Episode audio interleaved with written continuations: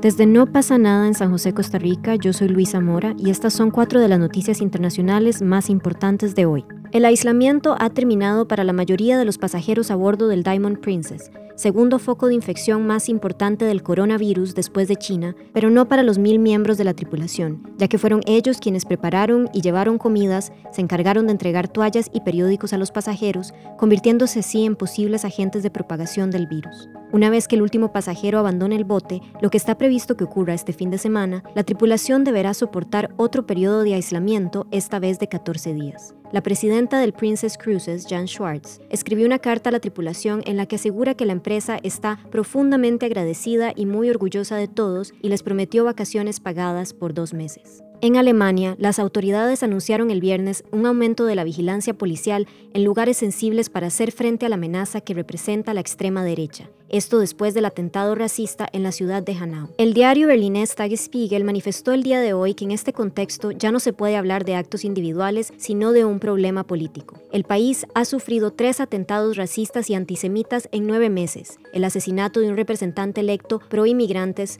la matanza de Hanau y el ataque contra la sinagoga de Halle, los cuales han dado lugar a una polémica sobre las armas, la protección de las minorías y el rol del partido de extrema derecha Alternativa para Alemania. Aunque el gobierno anunció este viernes nuevas medidas ante este peligro número uno para la democracia, según la ministra de Justicia Christine Lambrecht, no logra frenar todas las amenazas, especialmente las que representan individuos solitarios desconocidos para la policía y armados legalmente. Estos actúan repentinamente y se radicalizan en Internet. El drama de Hanau es una de las consecuencias de la situación política del país europeo que refleja además la situación de la región. El partido de extrema derecha Alternativa para Alemania ha ganado adeptos y crecido considerablemente desde el 2013 y está presente desde hace dos años en el Parlamento. El Festival de Viña del Mar, que tiene a Ricky Martin, Osuna y Maroon 5 como máximas figuras, arranca este domingo en medio de un ambiente de tensión debido a las protestas sociales que sacuden a Chile desde hace cuatro meses. Las protestas estallaron por el alza en la tarifa del metro, con el trasfondo de un reclamo generalizado contra el gobierno de Sebastián Piñera y demandas de profundos cambios sociales. Este tradicional certamen debió incrementar las medidas de seguridad, pero se mantuvo en pie, a diferencia de otros tantos espectáculos masivos que fueron cancelados. Ricky Martin, quien abrirá el festival, ha apoyado las manifestaciones sociales en Chile y le dedicó un mensaje al presidente Sebastián Piñera en redes sociales. Sepa usted que la voluntad de un pueblo se respeta, se acata, se cumple. Escuche su pueblo que le está hablando contundentemente. El lunes será el turno de la chilena Mon Laferte, cuya presentación mantiene preocupada a la organización ante los llamados de algunos grupos de ultraderecha para boicotear su actuación. Y en Portugal se da un primer paso hacia la legalización de la eutanasia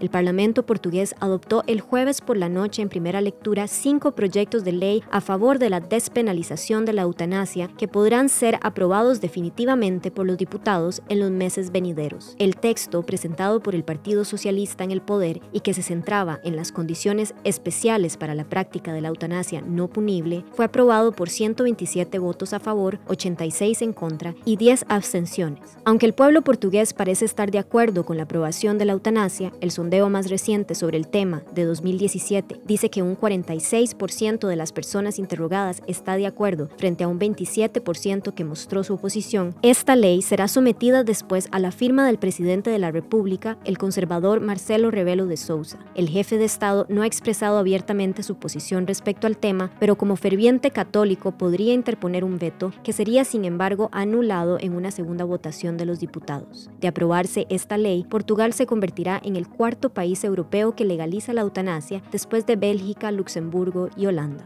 Estas fueron cuatro de las noticias internacionales más importantes de hoy. Muchas gracias por sintonizar y nos vemos mañana.